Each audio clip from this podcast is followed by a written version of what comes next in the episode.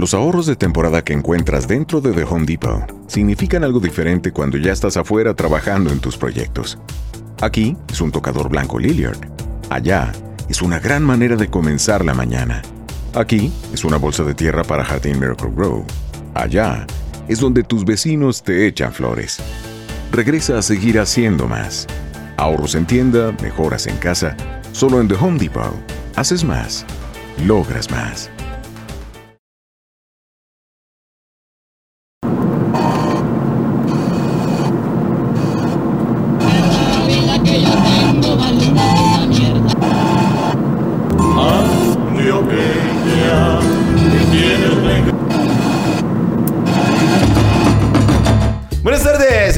Señoritas. Aquí está el DJ Héctor Bonifacio Chavarría, Cervantes de la Cruz de Rubio Ross. Este es el podcast Calopsia, donde el rock vive y no muere. Vamos a seguir tratando un tema muy interesante sobre la música. Esta es nuestra segunda parte. Qué música impresionante, temible y verdaderamente ahora van a ver, a ver, a ver. Aquí va.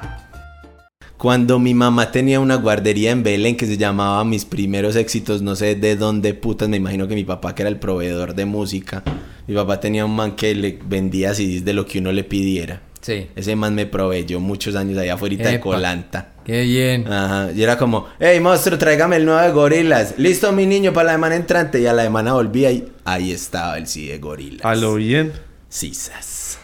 Entonces, porque obvio mi papá no compraba y no vallenato, salsa, y, pero yo le decía como decirle a ver si me consigue un CD de gorilas y el man me lo consiguió.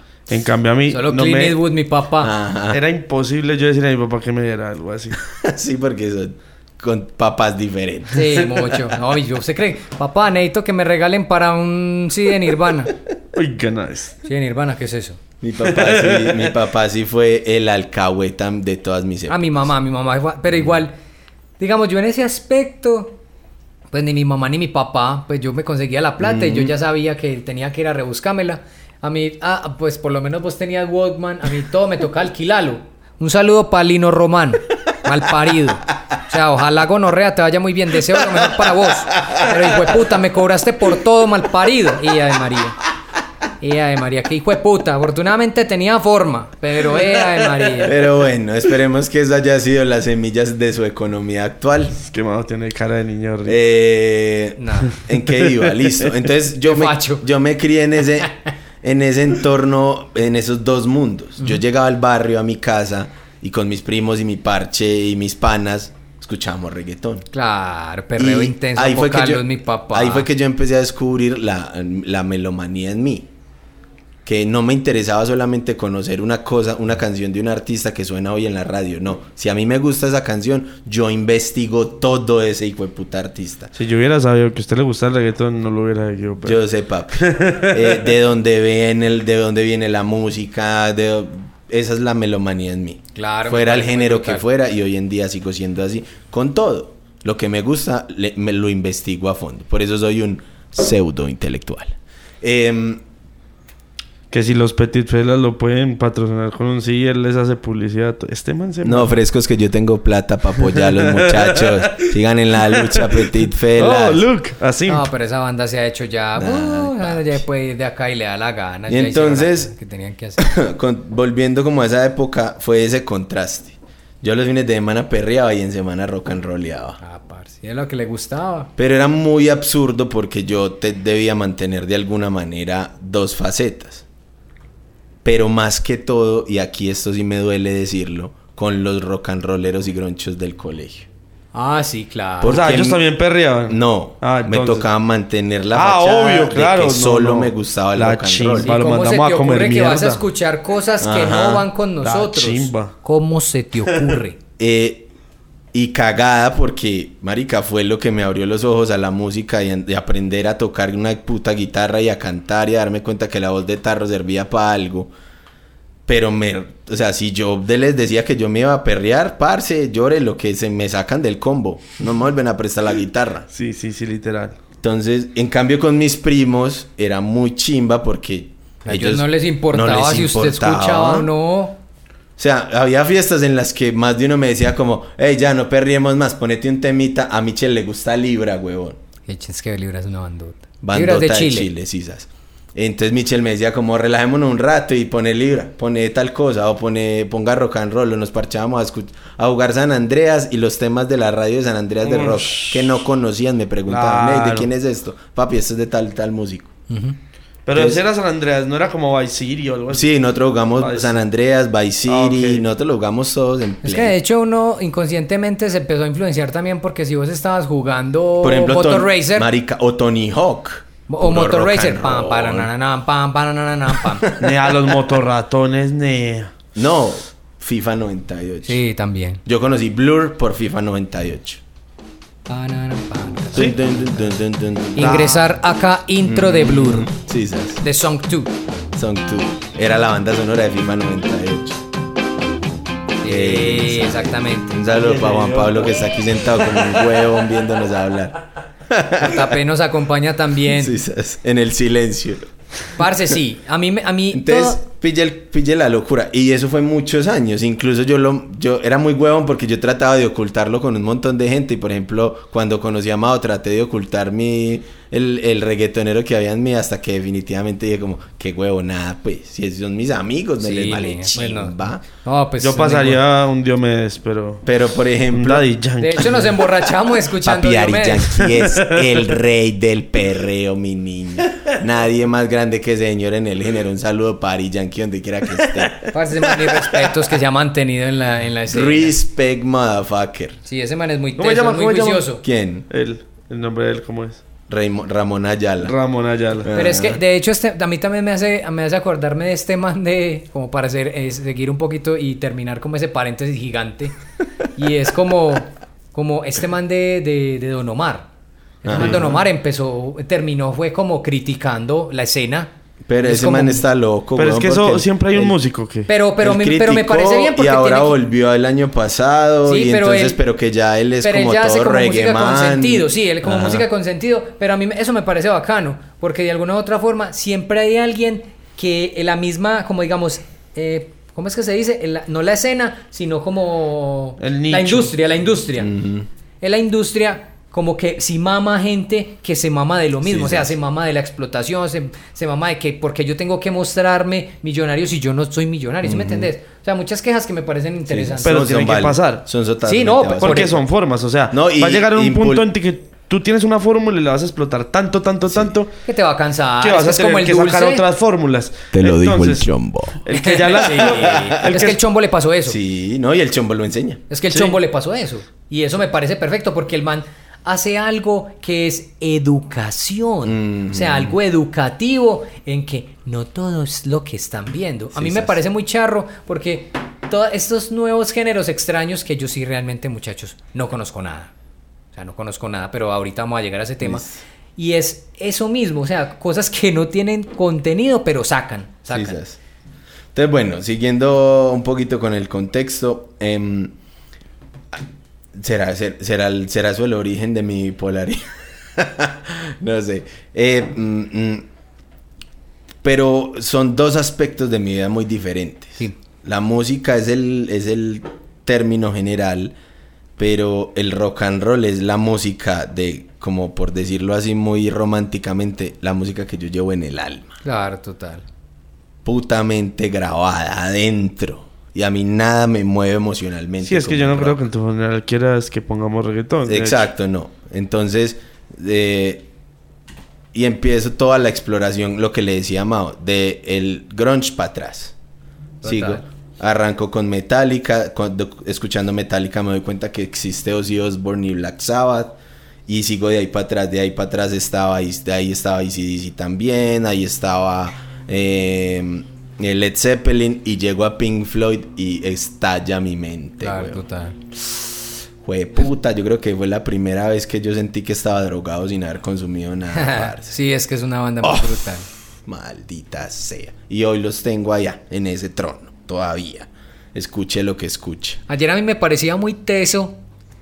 eh, ayer en Radioactiva, eh, Juan Quis estaban haciendo, siempre hacen un programa en la tarde que se llama Conectados, algo así.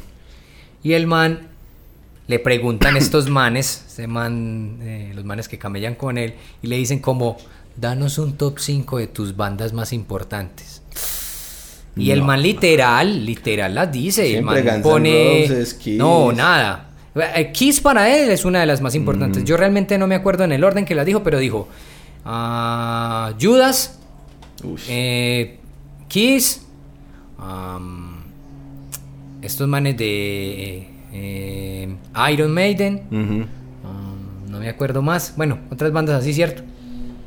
Porque pues obviamente ese man es un conocedor, un parce, un maestro en, este- en la escena, ¿cierto? Ese Uf. man, parce, la moral siempre, Kiss para adelante, mi papá, que usted es un no teso, nea. No debe morir el No rock debe and morir roll el en rock este, nunca, en este plata. Rock and roll forever, my friend. Una Yeah. chimba, sí.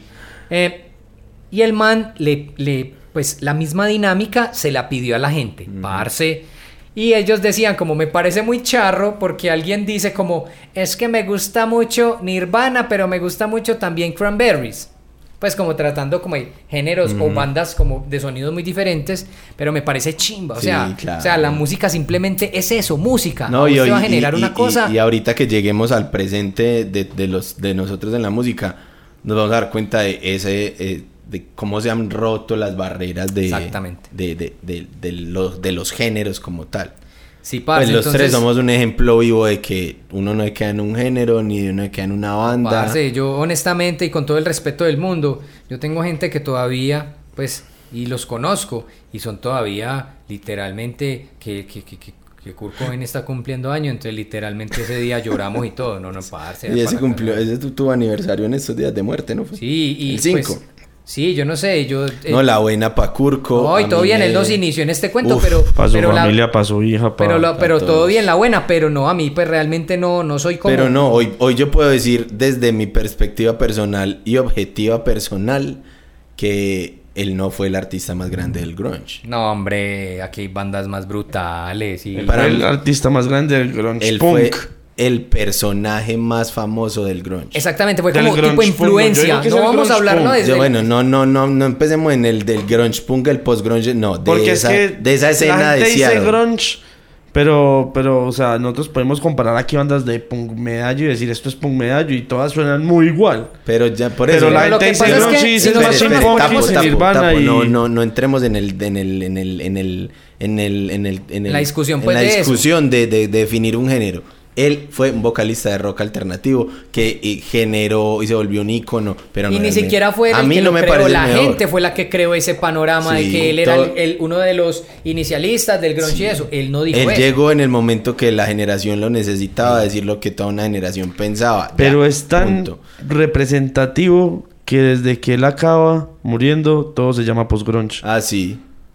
Sí. Pero es que a mí me da mucha risa porque... eh, Sino que eso, eso, eso, decirlo, eso de los géneros y los post y los pre y lo es lo mismo que hablábamos del, de la segmentación de, Sí. de clientes y Es la segmentación mismo. etaria.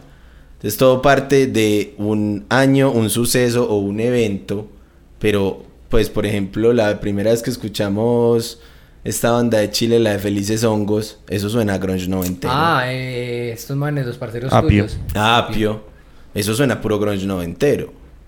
Y eso es rock alternativo. Eso es grunge, pero como no fue antes de Kurt, no se le dice grunge, sino pues grunge. ¿Sí me entendés cómo es de...? Sí, no se sí, ya no se basa es tanto en lo musical, a mí me parece muy sino en lo histórico. Entonces todo lo después de, de, de Kurt es post grunge. exacto, sí. No tiene que ver mucho con, con el género, con, con, con, la, con la ejecución musical como tal. Listo. Paréntesis cerrado. No, me parece bien. se- eh, terminando ya como la parte de mi contexto Que histórico siga Pachito. para que siga Don Pachangas.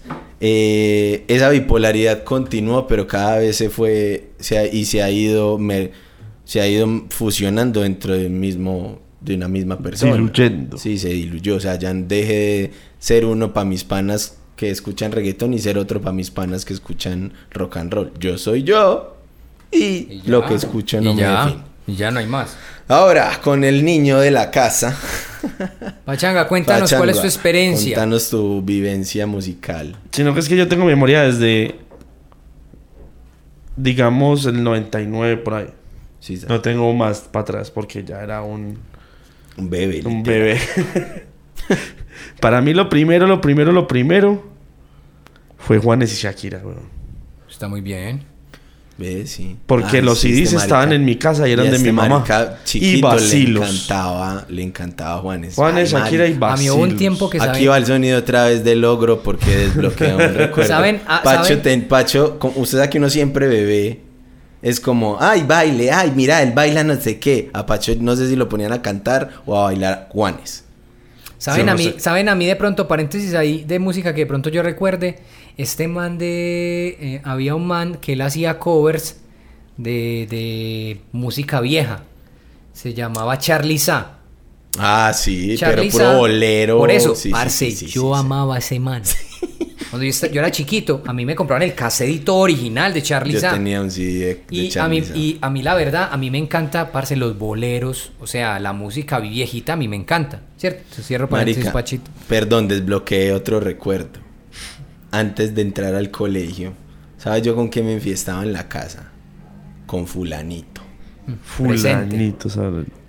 Es un- una, Eh, una banda de merengue. sí. ¿Qué? Eso es música. Sí, Sí. Ah. A Eh, cepillar, eh, vamos a Cepilla, cepilla. Poner acá, Cepilla los dientes. poner acá un pedazo de canción de fulanito. Siete segundos lo que nos permite la ley. ¡Que comience la fiesta! Eh, fulanito. Ese man. Mi papá, eso. el, ninja de los CDs, yo no sé si eran CDs o casetos todavía, yo creo que eran casetos. No, eran cassettes. Sí, porque la primera grabacha de CD se la dieron a Caro, a mi hermana de cumpleaños, Epa. de 15. Habían ahí pero fue- eran raros, Y ahí fue que Sí, empezamos. era- uy, no, pero era. su papá fue de los primeros en tener Por eso, por eso, porque yo un tenía... equipo de sonido que yo creo que es el mismo que tiene Pero, pero, todavía. pero, pero es muy charro porque él tenía CDs, digamos, de cosas fáciles de conseguir en Colombia. O sea, Juanes, Sí. Shakira, Sí, sí, eh, música Bueno, clásica. ahí con Entonces todo lo que yo medio le lograba sacar de él para que me trajera como, no sé, pa, me encantó Pokémon. Quiero el soundtrack de Pokémon. Vendían el puto soundtrack en español completo de todas las canciones de El- Pokémon. el Poké Rap. Poké Rap. el poker rap, sí. Nosotros no sabíamos el poker rap. Entonces era muy raro porque, pues, habían CDs en la casa. Poner pero- el paréntesis del poker rap. Solo tienes que ya. Pokémon. Pero absolutamente todos eran cassettes. Era muy raro.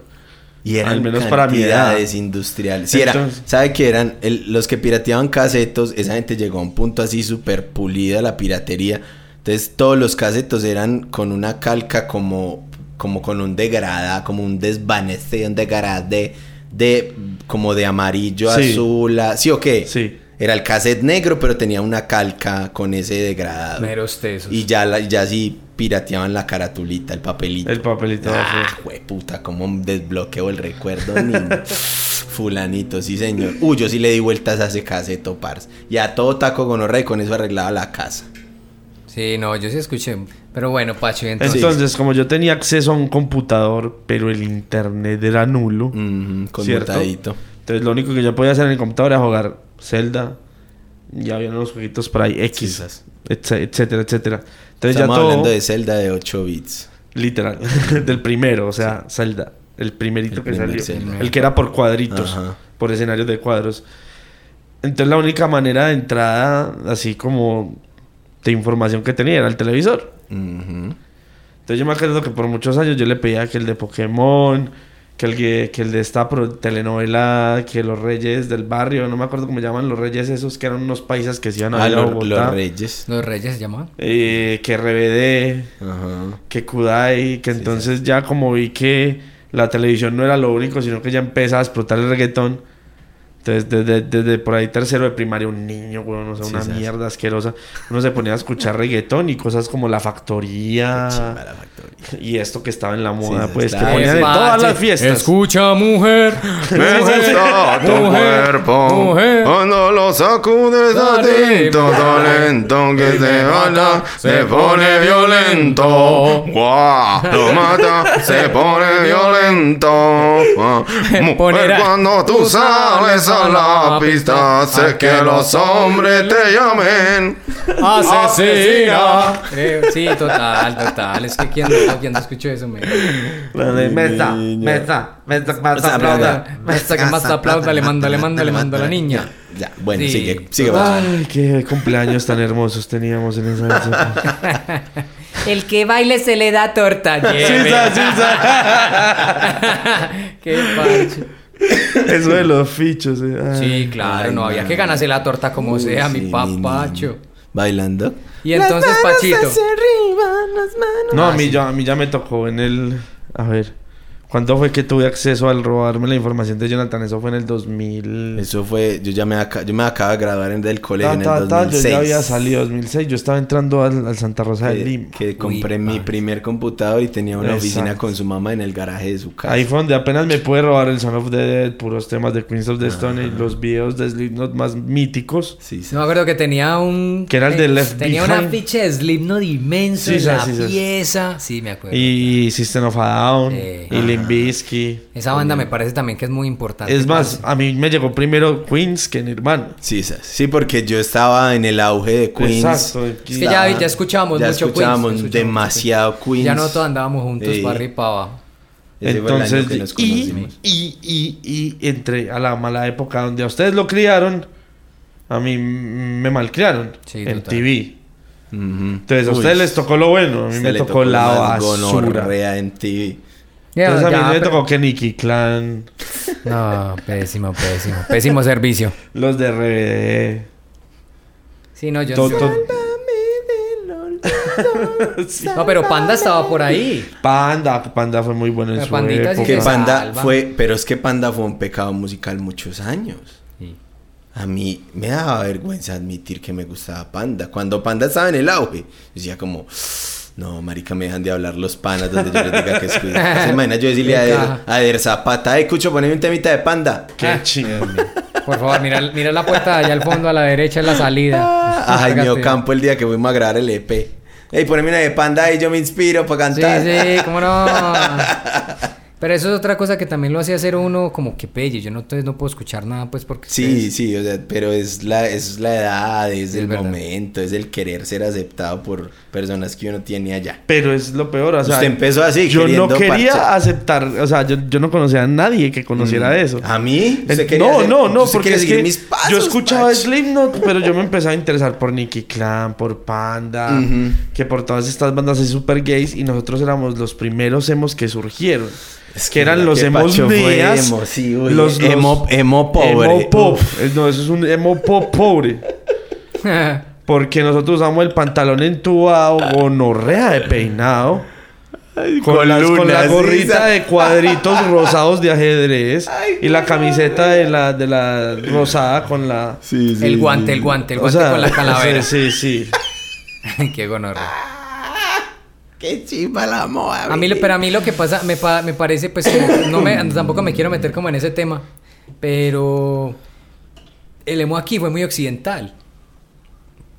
El emo acá no tiene La como sentido. segunda, la segunda ola del emo, porque la de nosotros éramos puros emos que imitábamos a los mexicanitos. Eso, es que era, es que era Inventaron como- ese- esa, esa era moda de cuadritos de ajedrez. Pero es más real el, memo me- el, el emo mexicano.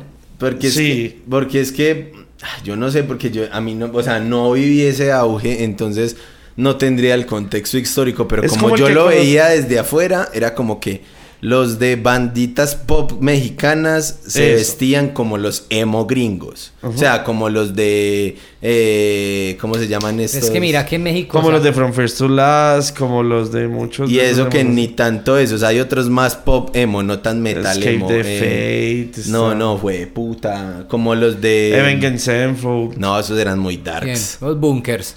No, los de banda gringa de emo que se pintaban el ojo y. From First to Last. Ah, no, que ¿cómo era que se llamaba? eh, Pero emo, no, era una banda Bullet que se... Format Valentine. eh. no, no, Esperi Mexicana. No, no, no, gringa. No, no, gringa, gringa, gringa. Ah, gringa. Bandas como. Fallout Boy. Fallout Boy. Eso, que era como. No era emo No era exacto, metalcorero. no era emo Ajá. metalcorero, sino No era emo emo pop. Como emo pop, exacto. Emo pop. Entonces, eran emos queriendo ser metalcoreros. Empecemos por ahí. De ahí los mexicanos eran poperos queriendo verse como los emos pop. Ajá. Y aquí llega a mezclarse con el platanal y el poco presupuesto. Y se juntan las neas con se- el emo pop. Exacto. Entonces es como, the fuck es esta mezcla. Yo los veía... Les ofrezco perdón, pero yo los veía y con eso desprecio. evolucionó. O sea, nacieron los emos reales y eso evolucionó. ¿Sabía qué? ¿Y a qué? El flogger. Ah, uy, gonorrea. Ah, sí, el blog. Sí, señor. Entonces Y ya se bailar. reunían en todos los barrios y el floguero número uno de Santa Lucía y el que baila mejor El- y el, el que mejor paso baile de la tectónica, semana. sí. Y por likes en MySpace. Uy, gonorrea, Pacho le tocó la generación del MySpace. Ah, sí, sí. Eso sí fue un- Pues a mí realmente no... no A mí nunca me mató. Marica, todas las bandas emos eran en MySpace. Pero fueron mis principios en codificación HTML. Porque yo decía, tengo que tener un MySpace super dark, super diferente. Yo solo tuve hi-fi. Y uno podía, y uno podía personalizar, pero a punta de código mini. Hi-Fi fue el de los emos. Sí, hi-fi, también solo, tuve. que solo tuve hi-fi. Hi-Fi de- abrí eso y llegó Facebook y ya me olvidé del MySpace y del hi No, nosotros utilizábamos todo. No. No, nosotros éramos el boom de las redes sociales, papi. Sí, Nosotros- claro, es que a ustedes les tocó Absolutamente el- todo. El hi-fi, MySpace, explosión. Facebook interconectados con las mismas fotos, mismo estado, misma hora, mismo segundo. Seguíamos a los mismos y eso era no, horrible. O sea, la época en en la que todas las niñas se hacían un super cacho inmenso con una piña encima de la cabeza y se tomaban la foto como si se estuvieran pegando el celular en el techo. A mí me da risa porque entonces hay muchos que dicen ser emos y se ponen el cacho en la cara y ya eran emos. Eso. No, era Pero no, antes no era así. era Antes había que esforzarse. Ujú. Sí, hay que no, el, el que... Bueno, pero sigamos en el contexto musical que estamos en el Bueno, contexto Pacho, cuéntanos, fashion. cuéntanos. Bueno, yo entonces. igual me empecé a alejar de todo eso, obviamente. Sí, uno llega Y me empecé a rimar más. Nada es más importante que tu familia, así que ¿no se merecen lo mejor? Eggland's Best te brinda un mejor sabor y nutrición. En comparación con los huevos ordinarios, Eggland's Best te ofrece 10 veces más vitamina E, 25% menos de grasa saturada y 6 veces más vitamina D, junto con ese sabor delicioso y fresco de granja que a ti y a tu familia les encanta. Todos queremos lo mejor para nuestras familias, entonces, ¿por qué no los mejores huevos? Porque la manera en que tú cuidas a tu familia no tiene nada de ordinario, solo Eggland's Best. Mejor sabor, mejor nutrición, mejores huevos. Los negocios de la costa este de Maryland están encantados de recibirle nuevamente. Muestre su apoyo llegando temprano y quedándose hasta tarde. Obtenga información sobre el tráfico en el Bay Bridge en arroba TheMDTA en Twitter o en baybridge.com. Para enterarse del tráfico en tiempo real, llame al 1877 Bay Span, o sea, 1877 229-7726. Ya que había conseguido la guitarra y empecé a correr el camino otra vez de... Del rock and roll puro y duro. De otra Porque cosa. no, de la mata, como la, diría el chico. Las mujeres ya no me van a parar bolas, Pacho, usted es gordito. usted tiene que tocar algo y... Para que le paren bolas. Compensar, ay, qué ternura. No, si, si quiero una, lo del, lo del abrazo todavía está pendiente. ya sabe, yo. y lo peor es que funcionó Sí, Claro, obviamente. ¿Cuánto te funcionó? Pacho es no un- sí yo tuve mi primera novia después de tener la ¡Epa! banda Vamos a darle un aplauso a Paucho. Eso. ¿Cuánto le duró? Dos días. Eh, un mes güey pero marica hasta los 18 todas No, me duraban un dos veces Importante. Pero pille la diferencia de ese contexto histórico. A nosotros el rock and roll nunca nos consiguió novia. ¿O sí, Mao? Nosotros cuando montamos banda pensábamos que nos iba a servir. No funcionó. No funcionó. En cambio, en tu generación sí. Sí. Porque ya había como esa, ese, esa liberación poquito femenina en cuanto a los gustos. Sí, sí, Entonces sí, las sí. niñas podían escuchar rock and roll. Entonces ya porque la además- reggaetonerita que le gusta el rockerito, Ah, esa era la parchada, ay, ¿sí me tío. En entiende? cambio, en mi, en mi caso, baila, güey.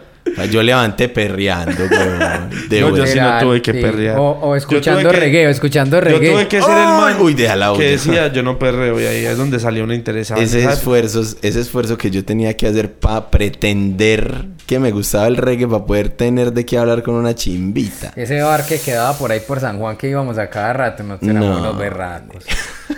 ¿Cómo hacían que en su época les tocó pues así las Acá, acá, en, el, sí. en Sino la época que- de los scouts, cuando estábamos en eso. Sino Eh, que el rock era para los manes. Cuando yo no ligaba. El, el rock era para Es que el dancehall gustaba mucho a las chicas. El rock era para nosotros y la niña que era como rockerita alternativa escuchaba era puro reggae, pero ni siquiera reggae chimba, sino de ese reggae romántico de cultura profética. Entonces, a mí, por ejemplo, yo sí hice la tarea y me permeé de toda la historia de estas porque el, la clave del pseudomúsico pseudointelectual es Dato muy interesante sobre esa banda. ¿Sabías que el vocalista en Sí, claro, pues Papi para usted mostrarse es un hombre saberse- interesante. Ah, que no sabías que en el 92 se pegó un perro, de- es un porro de ¿Sabías que el 82 nuevo trabajo de esta banda lo hicieron porque los árboles de ellos estaban buscando que el sol les diera más y la energía? Y, ey, en mi época era mucho más esfuerzo porque Google no era lo que es hoy. Entonces uno se tenía que esforzar por conocer historia de. Y ya ahora no se cosa. esfuerza uno, entonces no, saben pues, nada. Aquí a mí ahorita se me olvidó el nombre de la canción de Linkin Park y la googleé. Total. Pues. Entonces sigue, Pacho, qué pena interrumpirte tanto. Eh, Lo importante es que conseguiste pollito. Volviste al camino de la luz. Entonces ya empecé a expandir más el conocimiento. Ya me tocó una herencia musical grande por ahí en unos discos y empecé a conocer muchas cosas más. La herencia de tu hermano. Lo que es Bill Withers, no sé si lo diga, yo nunca sé Bill si- Withers. Bill Withers. Claro, bandota. Ese Me empecé a llenar de todas estas cosas, Rush, Es que todo eso, lo que parce, eran las grandes Tu bandas. hermano no le gustaba sino la banda La de mo- No, música. ese marica le gustaba todo. O sea, sí, pero tenía que ser músico pro. Bueno, sí, bueno, sí. Él era muy, muy de, de- Igual a le gustaba de- también mucho lo que es re- reencarnación. Ah, sí, sí, pues. Ah, pero eso sí le tocó Igual la es familia, pues. Ajá, familia. exacto, es por el contexto familiar más Y- que todo. Pero toda esa herencia que te dejó Mauricio fue Sí. pura música chimba. Sí, exacto. O sea, una mierda que me abrió mucho los ojos. Yo conocí a Rush, decir, yo conocí- Marica, el jazz es increíble, o sea, ya. Yo conocí Rush fue por la, la herencia que él tenía un disco duro externo con Sí, toda la con toda la discografía discografía. y ahí se invirtieron los papeles y yo le robé a Pacho. Pegué ese disco duro a mi equipo y copy paste. De ahí yo saqué he hecho mucha música. Uf, y ahí conocí yo Rush, parce y fue Y, y me di cuenta que mi, que mi hermano todo lo que escuchaba lo descargaba y lo metía ahí. Loco, weón, Y lo conserva. Porque, pero es lo mismo, era algo muy generacional. Porque yo, por ejemplo, y nosotros inicialmente éramos así. Nea, ya me bajé tal trabajo, se lo paso. Se lo mando por Messenger. Y lo guardábamos. Hoy en día el streaming, te, vos tenés toda la puta música. Todo, todo por- está ahí. Por y 15 ya hay un baboso que dice, oh, no, es que yo ya sé que te da datos. Sí, exacto. Maldita tecnología que es mala y buena al mismo tiempo. Sí, sí.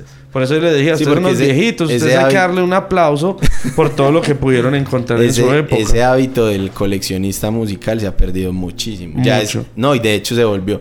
Como se merma la. Eso es muy loco. En nuestra época era normal. Vos compras el CD, lo tenés, lo guardas, lo, lo preservas, ¿cierto? Como eso ya no es tan necesario, la comercialización del vinilo, el cassette o el CD se bajó un montón, entonces ya es un puto lujo. Es un puto lujo hoy comprar un vinilo. Sí, Literal. ya hoy es carísimo. Pero aunque está Cuando volviendo en auge. Cuando, por eso, por, por eso, pero se Y volvió lo algo- que valía antes un CD que era carísimo, ya vale un LP. ya vale- es Es absurdo, un vinilo, marica, un vinilo vale 68 lucas. yo tenía el thriller de Michael Jackson, ¿y sabe cuánto me valió? 2000 en el centro. Sin una por ahí raya. por la pla- por ahí por el palo. Ajá, el palo con la 50. Ya no existe, qué Nada. rabia, eso ya se acabó. Dos lucas me valió el thriller de Michael Jackson. Consígase hoy el thriller de Michael Jackson. Hijo de pucha, carísimo. Exacto. lo busca en internet y está un ojo de la cara. Como los de Nirvana, que son... Entonces, sí pilla lo loco de ese contexto. Bueno, sigue, Pacho, qué pena. Bueno, y ya me empezaron a tocar pues muchas cosas de Latinoamérica que ya uno empieza a decir como, bueno, lo antes lo de al lado uno no lo conocía tanto, ya lo puedo conocer más. Que llegaban bandas de Chile, llegaban bandas de Argentina, que uno empezaba a decir... Hay bandas que uno ni siquiera sabe de dónde carajo son. Y las escuchó durante años y después le dijeron que es que no, no, no, esta banda de Argentina. Entonces era a ti como así que, ¿dónde es esa gonorrea? Parce, ese man me dejó muy aterrado, weón, cuando yo lo escuché. Es como lo mismo que... Ah, Ah, bueno, a- esa fue otra de la música bueno, nos que yo vamos a meter en temas muy hermosos porque, Esa fue parce... otra de la música que yo le heredé a mi hermana, porque ellos escuchaban grunge, pero a ellos les tocó el boom del rock en español. Entonces, Pero entonces ahí, ahí, ahí empezó todo un problema que había mucha información, pero era poca. exacto. Entonces vos llegabas a conocer la banda, pero vos nunca llegabas a saber de dónde era. Y habían cosas que te impedían. Sí, sí. ¿Quién es era el de la Serrucho. dale, Serrucho. dale, Inserta dale, aquí dale. Serrucho de Mr. Black. Sí, parce, la verdad, a mí le digo que me abrió los ojos un también momentico. sobre lo que decía Pacho. Ya, que hijo de puta. ok. Y es que eh, el vecino del serrucho, ustedes saben, si no es el que vende las, no el que vende las, las gelatinas. el Está del partiendo una panela. Eh, eh, es Mira que Nat Geo, si no saben, sacó unos documentales muy brutales de Spinetta, de este man de Gustavo Cerati, Sí, porque con todo el respeto que Netflix se merece, que gonorrea de ese documental, el del documental. argentinesco, el El- mexicanesco, ¿Cómo sí, el llama? último y rompan todo. Es, no, gracias. Para los gustos de los colores, pero pues no. Sí, no, pues es mi opinión personal y que no influya en la de nadie. Lo Véanlo. bien. El que Si no, no, lo haya visto. para hablar de él, bien Exacto. bacano, el que no lo haya visto, véaselo y se genera su propio Rompan todo, es como usted también conocer, pero ellos se, se hicieron, taparon muchas cosas, pero bueno, en fin. Sí, se A fueron mí, por de otro pronto lado. el detalle que sí me gustó fue que hablaron de los prisioneros. Porque Sí, los bacano. prisioneros, Mm. de los prisioneros es como todo raro, ¿no? Como todo gato. Habla como así. Esos como- manes eran una cosa muy extraña. muy Yo me vi un documental de ellos y sí. Yo me vi un- una polémica que ellos tuvieron en un programa en Perú con una presentadora. Sí, sí, ese fue súper duro. Loco, weón, porque los O sea- manes llegaron, los entrevistaron, la gente así desesperada. Es que es que va a tocar. Y, ella es- y ellos es que no, nosotros no vinimos a A tocar. lo bien. A nosotros nunca nos pagaron por venir a, A nosotros tocar no acá. Esto nos era una entrevista. Sí. Qué vuelta. Yo no traje mis pedales, mi guitarra. Y se fueron y terminaron alegando con la presentadora. Sí, se empezaron a querer como muy rockstar, ¿o qué? Eh, no, marica, no eso- sé, no, no, marica. muy rara. Vos sos un músico. Vos no llevas tu bajo, tu pedal y vos tocas en tu afinación, con tus raro. gustos, con tu sonido. ¿Cómo carajos te va a llegar alguien y te va a entregar una guitarra así de la nada y tocos con huevón? ¿Toco todo el limpio o qué? Sí, es verdad, es verdad también. Entonces, a mí, eh, digamos, ese tipo de documentales eh, sirvieron mucho para, digamos, para uno darse cuenta, de, eh, pues un poco, porque obviamente uno ignora muchas cosas, hay mucha gente que sabe mucho de esos manes, uno no, o pues yo personalmente no sé casi nada. Pero, digamos, me gustó mucho quién era Spinetta, que me parece que es un, fue un músico. Sí, yo, ellos, ellos estuvieron como en el mes de la música, no sé qué, y semanalmente daban un Sí, documental entonces, los para viernes. que lo pilles, dieron a este man de Charlie García. Yo me, vi fue el de, yo me vi el de Cerati, me Yo, yo me los vi encantó, todos, yo me los vi todos y me parecieron muy interesantes, me parecieron como literalmente uno, como transportarse en la época de Eh, ellos. A mí me gustó mucho Spinetta Me- porque este man metían de, mucho dentro del contexto histórico. este man de, ustedes saben, el de, eh, uno de los vocalistas de Iriakuriaki, que es Dante, es el hijo de hijo de Spinetta. Spinetta. De hecho, el mismo, el mismo papá, pues el mismo, este man Spinetta, le decía como que lo influenciaba mucho por la música que él hacía, pues. eh, y ese man tiene música muy brutal. Hay una canción que se llama, eh, pues es la que más me ha gustado. Obviamente ese man tiene muchos, tuvo muchas bandas. Hay una canción que se llama El viaje del capitán Beto. Es increíble, parce. Es una cosa hermosa. O sea, la letra es poesía pura. O sea, es poesía pura. Por eso yo pienso que tuvimos como esa afinidad con él y con este man de Draco. Sí, sas. ¿Cierto? Esa afinidad de Draco, de los poetas malditos. Ah, ¿Cierto? ajá. Entonces, pues me parece que va por ahí. Eh, eh, Pacho, y la verdad no te hemos dejado casi hablar. Qué Sí, pena, weón. weón. No somos lo peor. Papi, yo sé editar. Pero, pero ya nos hicieron, ya nos hicieron la, la, la retroalimentación de que tenemos que dejar hablar. Lo siento. Perdón, Pacho, perdón. Es que Breve, usted- breve. De- ustedes yo paro donde dejé de hablar, borro todo lo que usted dijo. Y sigo yo. No, pero Ustedes, porque... bloquean recuerdos de nosotros, güey. No, porque, pero es que, pero es que Pero igual... no, venga, yo prefiero que la conversación fluya así. Sí, ¿verdad? no, marica, es que sí fluye, sorry. Como que, como que que yo estoy hablando y me interrumpan por un paréntesis o Pacho interrumpa güey, porque se da una... una... Sí, algo muy natural. No, pues llevamos hora y espere, espere, espere. Espere, siga diciendo cinco. Bueno, ya, llevamos una hora y treinta. Maravilloso. Recién cumplida. Maravilloso. Hablando Puta mierda. ¿Qué te falta, tocar- qué te ma- falta, Pacho? Trifásica. Me va a tocar ¿En qué ibas. Pacho? No, o sea, yo decía que yo al menos como, como, como oyente, yo entré en un limbo gracias a TV, que me cagó todo. Sí. O sea, nos dio música basura, nos llenó de shit, Sí. no sabíamos ni de dónde eran las bandas. No teníamos puta idea de nada y éramos unos niños que solo consumíamos Sí. lo que daban en, en, en TV y después nos mandaban pa' Nickelodeon a mamarnos todos los soundtracks de las mierdas que hacían. Claro. En mi época, pues en la época en la que éramos locos comprando los soundtracks de todo. Sí, sas. Que teníamos que tener absolutamente todos los soundtracks. No entiendo por qué ya a mí me importa una mierda el soundtrack de Kimetsu no Yaiba o a mí, si me entiendes? O sea, Qué chimba Kimitsu, marica. Qué puta serie. o sea, entonces... Gracias al YouTube y al Internet, cada persona se, se pudo empezar a encontrar como a sí misma. Yo pienso que, yo Y- pienso que esa y- generación o sea, le ayudó mucho a Pacho eso. El Sí. poder desenvolverse Pero más. poder salirse de lo que era la televisión y llegar a lo que era el Sí, claro, les dio, Claro. les dio mucha libertad. Claro, total. Y a Pacho se le facilitaron mucho las pudo cosas. crear una identidad Yo pienso- más. yo y yo pienso que esas generaciones como la de Pacho, pienso que por eso es que conocen tanto, pero no le dedican tanto a lo que realmente, no todos, pero muchas personas como que escuchan por encima y no se dedican a lo que a nosotros nos tocó. Sí, no, no, no, no. no, se dedican a lo que realmente a nosotros no, nos tocó. no se apasionan, no, no se engoman como nosotros. Por eso toca borrar. Tienen demasiada información. Claro, obviamente. Yes. Bueno, entonces el punto es que ya pudimos empezar a buscar mierdas que ni ustedes conocían de su misma época. Ajá, Total. que se empezaron a regar. Como por ejemplo esta banda que no me acuerdo cómo es que se llama. ¿Cuál? Que es de, no, no sé si era de Chile o de Ecuador. Que es la banda que inventó el punk. Una mierda como el 40 o el 50. En, en Chile. Ah, no. En Perú, En Perú, Perú, Perú, en Perú, Perú. Perú, Perú, Perú. Entonces hay cosas que nadie conocía Esa jamás. no me la sé ni. Y la banda, la, la pinche banda inventó el puto punk, weón. Es Sí, que en serio, en Latinoamérica. voy a buscar el nombre en este momento. Ay, yo por qué no sabía, güey. Parce, porque lo que Estaba pasa es que yo hace poco también le conté a Pacho. Porque es que las cosas apenas empiezan a salir por el internet. Antes cosas que usted no sabía. Es, esa banda, de hecho, ese man el que la hace, el man habla en creo se que- llamaban Los Psychos. Los Aikos. Los Psychos y es una banda del 64 de Lima, Perú, güey. De Bueno. Lima, Perú. O sea, Lima, Perú. Me queda de tarea. Entonces imagínate, Todos los días se aprendía. vos venís nuevo. De, de- de una, de una época en que no, yo soy el que más conoce todo, me sé todos los nombres de, las, de los álbumes y de los temas de Metallica. Y yo soy el, el- ya el más duro en música. Esa fue nuestra. A época, llegar a un marica que deciste, y vos sabías que el punk se inventó en el 64 allí en el Todavía. Perú, gonorrea. No, y- como decía, güey, en el internet antes, eh, hoy en día, Sí, el internet hoy en día. ya es muy que- difícil decir que alguien sabe realmente algo porque la información viene tanta y de tantas maneras que cualquier boy puta que dice que sabe mucho puede no saber ni mierda. Yo soy Sabe un ejemplo, tanto. Yo soy un ejemplo de eso.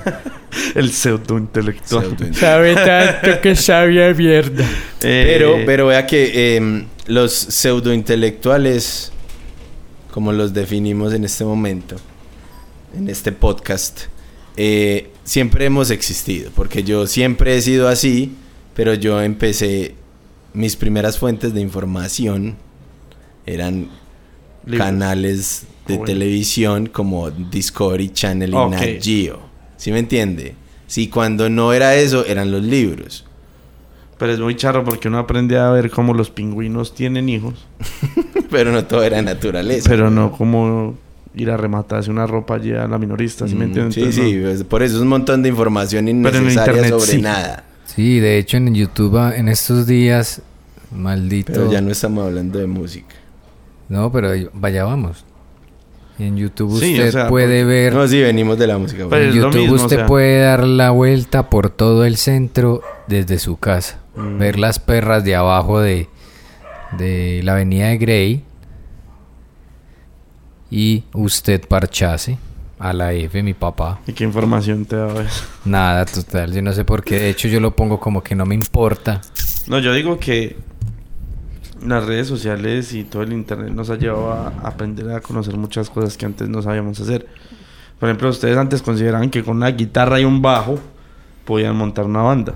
No sabían que hay que conseguir Hay gente que hace eso aquí todavía. Sí, nosotros lo hicimos así. Hay gente que hace eso, pero bueno, estamos hablando de hoy en día. Ya usted ya aprende que necesita una interfaz para grabar los temitas en su casa, necesita Para grabar bien. de efectos. Sí, claro. Hay información que antes no se tenía a mano, que hoy ya se tiene a mano. Yo lo que pienso exactamente sobre lo que estamos hablando de la música es que los has- no- lo hemos utilizado, yo personalmente lo he utilizado de manera responsable para conocer de la historia de la música. No digas que es responsable porque uno al final termina escuchando a Peter Languila y... ¿Cómo así? ¿Es que O eso no se puede escuchar o qué? Pero seriamente no. No, pero ¿cómo ¿Por qué así? no? Es que uno puede escuchar de todo. Parce, esos manes, vea, yo le voy a dar un ejemplo. Si yo pongo acá el delfín, ¿sí? El delfín. El delfín tiene 90, eh, no, perdón, tiene 19 M Millones. de vistas. 19 millones. Usted pone, voy a, le voy a dar un ejemplo. Vuelvo y busco acá. eh, um, qué sé yo, qué sé yo, bla, bla, bla, pupi, pum, pum, pum, pum, pum, pum, pum. Em, puse aleatoriamente una canción de Juanes. 106 millones. Y la del delfín no es tan famosa como Juanes. Igual la gente la va a escuchar. Igual le dio plata para comprar un- Exactamente. una jipeta. No, y el delfín. Probablemente. Y el delfín se mueve en la vuelta. Eso es música. No, puede, no me puedes decir que es responsable o irresponsable, no. A la gen- hay gente que le gusta el delfín y se lo parcha. Todo Lo- tiene un público. Sí, exactamente. Ah. Entonces, ah, bueno, para seguir y para ir terminando, este tema que es muy denso, Es de muy hecho es largo. muy largo, Uy. ¿cierto? Es demasiado O largo. sea, se nos Imagina fue que ni todo siquiera este capítulo en la primera parte de las tres partes que teníamos que para es esto. de dónde venimos, esa ¿cierto? es la parte 1. Sí, por eso. Entonces, por eso hemos decidido que vamos a partir este capítulo en, varios volúmenes. Y- y vamos a Que aún no terminar- sabemos si son tres, pueden ser hasta más. Sí, porque siguen bastantes- Hay muchos temas de los que queremos eh, entrar, entonces más adelante retornaremos a la música en nuestros eh, contextos personales. De pronto en algún momento invitemos a un músico más teso que nosotros tres y hablemos de la música desde un No, y no solo más más teso, puede ser alguien que nos dé un Alguien tipo que de- tenga más... No, eh, un color más diferente. respaldo. No, puede ser alguien que sepa de música, pero que lo haya vivido desde otra perspectiva. No, yo voy a invitar a alguien que Por ejemplo, tenga podemos respaldo. llamar a un reggaetonero el hijo de puta que sepa mucho de reggaetón, que nosotros no estamos tan metidos en eso. No, el chombo ya sé eso. O buscar a una mamá que lleve años escuchando música y que tenga un criterio increíble de músico y nos pueda dar la pela por otro lado o enseñarnos, ¿no? No, un músico y ya. Ok. Hola, ¿cómo estás? Yo diría que podemos terminar hablando acerca de cuál para cada uno que haga un top 3 Vamos a hacer un top 3 de bandas. música que quiera recomendar el día de hoy Mauricio, música que quiera recomendar Pacho el día de hoy, música que Jones quiera recomendar el día de hoy. Un top 3. Maito, ¿qué tenés para nosotros? Pero porque yo tan rápido, marica. Ah, porque yo digo. Bueno. Está bien. Ah, bueno, listo. Está bien. Les voy a recomendar en mi top 3 recomendado. Empezaré con.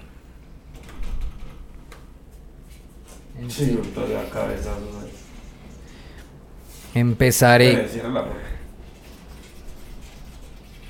Empezaré con lo siguiente.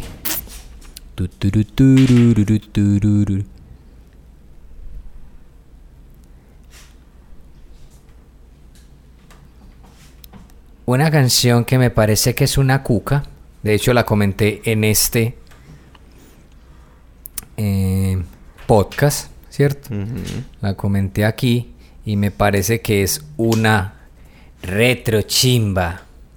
Poner acá el intro de la canción de Christopher Cross que se llama Sailing. Yo le mando ahorita el link. Pero querés recomendar más un tema que un... Sí, lo que cada uno quiera, un top 3 Por eso.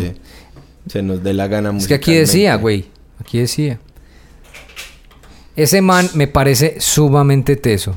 Listo. Listo. Bueno, el otro que me parece muy chimba, que me pareció muy chimba es eh, estos manes de Counting Crow, son bandas viejas.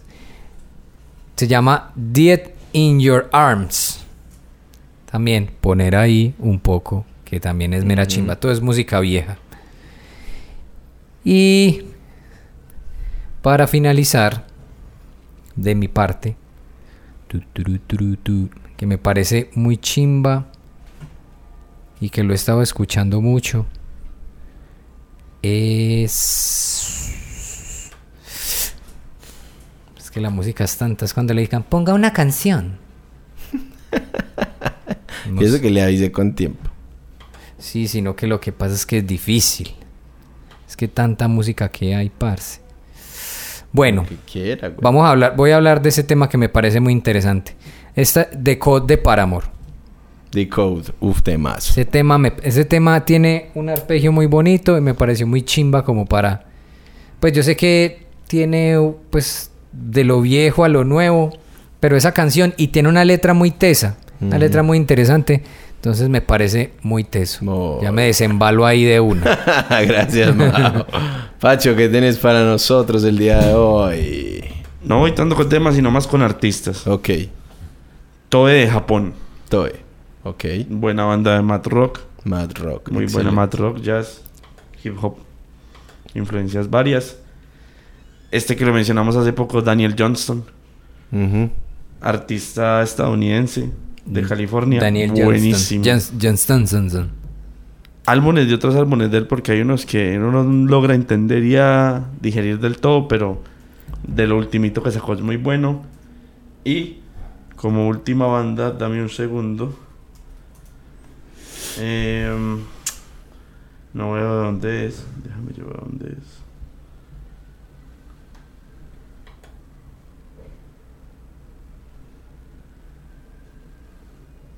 Puta madre. Dame, dame que quiero encontré. Yo edito eso. Yo sé, por Desde Holanda. Holanda. Pendejo. Ah, pues Uy, pero niño. Nos hubiera preguntado. Claro. ya. Muy buena banda, pendejo. Sí, muy Uf, buena. Bandota. Gracias, Pachangazo. Eh, yo sí me voy a ir a mucha cosa, mucho medio actual, pero lo que me está moviendo por estos días. Eh, Divertimentos, volumen 1 de KCO. Que Buenísimo. son dos tracks nomás que ha sacado hasta el momento. Va a sacar su próximo álbum en volúmenes, según tengo entendido. Y esos dos tracks son temas de temas. Tyrannosaurus Rex es la canción que me hace feliz al iniciar el día. Mi despertador es Tyrannosaurus Rex de KCO. Mm. Puto tema. Gracias a Daniel por presentarme esa canción sota de nuestra trilogía. Eh, por otro lado, tenemos una banda colombiana muy buena. La conocí gracias a los Petit Felas previamente nombrados en este podcast. Se llaman Olaville. Para mí, la mejor banda de rock and roll de la mata que hay en este momento en esta patria. Aunque bueno, ese se acabó. Pues que ya desnudo se acabó, sí. que pues, estoy hablando, por eso hice la aclaración actualmente. Y ya que Pacho los mencionó, voy a hacer trampa ahí, voy a de tercero recomendar a una banda que existió y tristemente desapareció de la ciudad de Cali, que se llamaba Desnudos en Coma, otra bandota de rock and roll.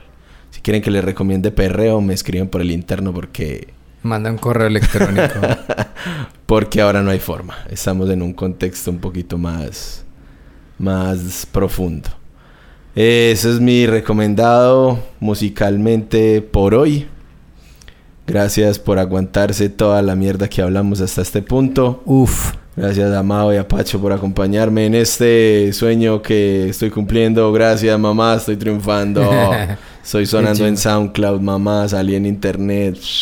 Peace.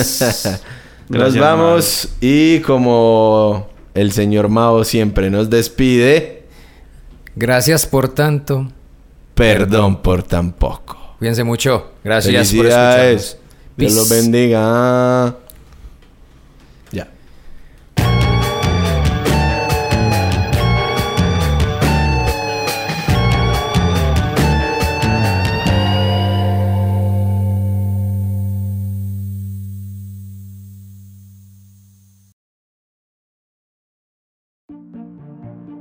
Los negocios de la costa este de Maryland están encantados de recibirle nuevamente. Muestre su apoyo llegando temprano y quedándose hasta tarde. Obtenga información sobre el tráfico en el Bay Bridge en arroba the MDTA en Twitter o en baybridge.com. Para enterarse del tráfico en tiempo real, llame al 1877 Bay Span, o sea, 1877 229 7726. Los ahorros de temporada que encuentras dentro de The Home Depot significan algo diferente cuando ya estás afuera trabajando en tus proyectos. Aquí es un tocador blanco Lilliard. Allá es una gran manera de comenzar la mañana. Aquí es una bolsa de tierra para Jardín Miracle Grow. Allá es donde tus vecinos te echan flores. Regresa a seguir haciendo más. Ahorros en tienda, mejoras en casa. Solo en The Home Depot. Haces más. Logras más.